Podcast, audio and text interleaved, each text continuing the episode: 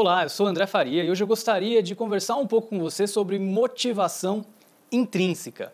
Muitas empresas, setor de RH, os gestores já têm noção de que a motivação extrínseca, o dinheiro, por exemplo, o bônus, recompensas financeiras, não são suficientes para manter as pessoas altamente engajadas, para manter as pessoas altamente motivadas. A gente precisa de algo a mais, algo além disso.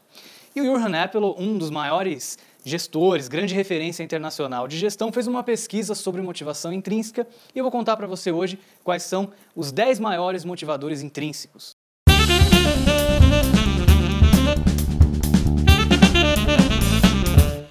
Um aprendizado bastante interessante é que, na realidade, não existe fórmula mágica para motivar as pessoas. Isso acontece porque cada pessoa da sua equipe se motiva provavelmente de forma diferente. Não tem como você fazer uma ação única que motive todo mundo. É natural que quando você tentar fazer algum tipo de mudança na sua empresa, algum tipo de ação, algumas pessoas vão ficar mais motivadas com isso e outras pessoas podem até ficar desmotivadas. Isso é normal e você vai entender por quê quando a gente começar a falar de cada um dos motivadores. A única forma de você motivar todas as pessoas da sua equipe é conhecendo cada uma delas, entendendo o que motiva cada uma e podendo usar a abordagem correta para criar oportunidades para que o trabalho da pessoa tenha bastante relação com aquilo que a motiva, com seus motivadores intrínsecos.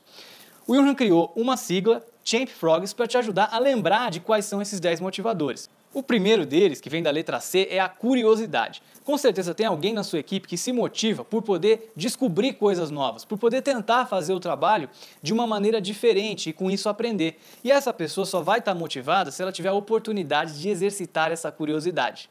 O segundo motivador do H é a honra. São aquelas pessoas que têm alguns valores e que elas só conseguem trabalhar motivadas quando elas conseguirem exercitar esses valores no trabalho. Por exemplo, tem pessoas que valorizam muito fazer um trabalho de alta qualidade. Um outro motivador importante é o motivador da aceitação. São pessoas que precisam se sentir aceitas pelos demais membros do time, que precisam sentir que elas podem ser elas mesmas no trabalho. E para elas isso é muito importante. São pessoas que quando você muda de time, por exemplo, muda de circunstância, muda os relacionamentos que ela tem no trabalho, ela pode se sentir insegura e desmotivada justamente por não saber se ela vai ser aceita da maneira que ela é. O próximo motivador da letra M é a maestria.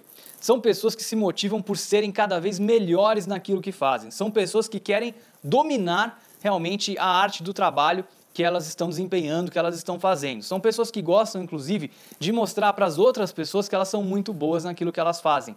Pessoas que se motivam muito por oportunidade de ensinar umas às outras, de fazer mentoria, de programar em par, de poder dar uma palestra, fazer um treinamento na organização. E sabendo que você tem uma pessoa assim, você pode criar oportunidades para que ela possa desempenhar essa maestria e ensinar as outras pessoas da sua empresa, criando oportunidades para os demais aprenderem e para que essa pessoa trabalhe mais motivada também. O próximo motivador do P é o motivador do poder. São as pessoas que querem ter poder de decisão, que elas precisam sentir que elas podem influenciar o rumo que a sua empresa está tomando e que elas podem decidir, que elas podem participar das decisões importantes da sua organização. Próximo motivador é o motivador da liberdade. São pessoas que gostam de poder decidir por conta própria como o trabalho delas vão ser executados. Elas não gostam de ser microgerenciadas e elas não gostam de trabalhar em equipe, muitas vezes nem de ter que chegar num consenso com a equipe, de ter que tomar decisão envolvendo muitas pessoas. São pessoas que gostam de flexibilidade, são pessoas que gostam de ter uh, total controle sobre o seu trabalho e sobre as decisões que precisa tomar no dia a dia. Então, de novo, muitas vezes você pode ter uma pessoa que esse motivador é muito forte e ela vai ter bastante dificuldade de trabalhar em equipe, mas ela pode desempenhar bem trabalhando em projetos mais individuais. O próximo motivador é o motivador de relacionamento. São aquelas pessoas que valorizam muito as outras pessoas com quem ela trabalha. Ela precisa trabalhar com pessoas que ela se sinta verdadeiramente conectada, que ela sinta que é mais do que uma simples relação de trabalho, que ela tem uma relação de amizade com as pessoas para poder trabalhar motivado. E novamente, pessoas que são motivadas assim, assim como aquelas também da aceitação, são pessoas que têm bastante dificuldade muitas vezes de trocar de contexto, de trocar de equipe, de trabalhar é, com pessoas que ela nunca trabalhou antes, justamente porque ela tem essa necessidade de criar relacionamentos mais fortes para poder se sentir bem e trabalhar motivado.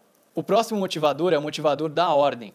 São as pessoas que gostam de ter previsibilidade do que vai acontecer no trabalho delas. São as pessoas que gostam de poder ter um planejamento, de poder ter controle sobre tudo que está acontecendo. São pessoas que, por exemplo, trabalhando com projetos em que as coisas mudam muito rápido, trabalhando com implantação, por exemplo, que a pessoa não sabe em que cidade ela vai ter que trabalhar, esse tipo de coisa que tem muita incerteza envolvida, não consegue desempenhar, não consegue trabalhar bem. São pessoas que precisam saber exatamente o que vai acontecer na próxima semana, mês, nos próximos três meses. Se ela não não tiver essa previsibilidade, ela vai se sentir altamente insegura e não vai conseguir trabalhar motivada. O nono motivador é o motivador do propósito. São aquelas pessoas que têm necessidade de sentir que o trabalho delas faz alguma diferença no mundo, que o trabalho delas, na verdade, é maior do que aquilo que ela está fazendo para a empresa dela, para a organização, que fala mais simplesmente do que o lucro, mas que tem um propósito para, de alguma maneira, tornar o mundo um pouco melhor. E o último propósito é o propósito do status. São aquelas pessoas que gostam de sentir que são importantes. São aquelas pessoas que gostam de certificações, aquelas pessoas que gostam de colocar milhares e milhares de siglas nos e-mails, nas assinaturas dos e-mails delas, aquelas pessoas que gostam de serem reconhecidas pelas outras pessoas, que gostam de receber feedbacks em público, que gostam de sentir que o trabalho delas está sendo reconhecido pelos colegas, pela gestão da organização, por todo mundo, de que elas são importantes na sua empresa, de que elas fazem diferença na sua organização. Então você percebe que tem 10 motivadores, esses motivadores todos nós temos em algum nível, mas alguns damos mais importância para uma coisa do que para outra. Você, como gestor, precisa conhecer cada pessoa da sua equipe para entender o que as motiva, para descobrir o que as motiva mais, e então poder criar oportunidades para que cada pessoa possa trabalhar de acordo com aquilo que mais a motiva. Então, cada pessoa precisa de uma abordagem diferente de motivação. A gente não consegue, infelizmente, motivar as pessoas em massa, porque as pessoas são diferentes e se motivam por razões diferentes. Eu espero que você tenha gostado desse bate-papo sobre motivação. Se você quiser aprender mais sobre isso, sugiro que você leia o livro do Jurgen sobre Management 3.0 ou que faça o treinamento também de Management 3.0, que está disponível em diversas cidades do Brasil e do mundo também. Se você gostou desse episódio, não esquece de deixar o seu like no vídeo, compartilhe esse episódio com alguém que você acha que pode se beneficiar desse conteúdo. Não esquece também de se inscrever no canal e se estiver ouvindo pelo iTunes no podcast, não esqueça também de deixar o seu review do podcast. Muito obrigado e até o próximo episódio.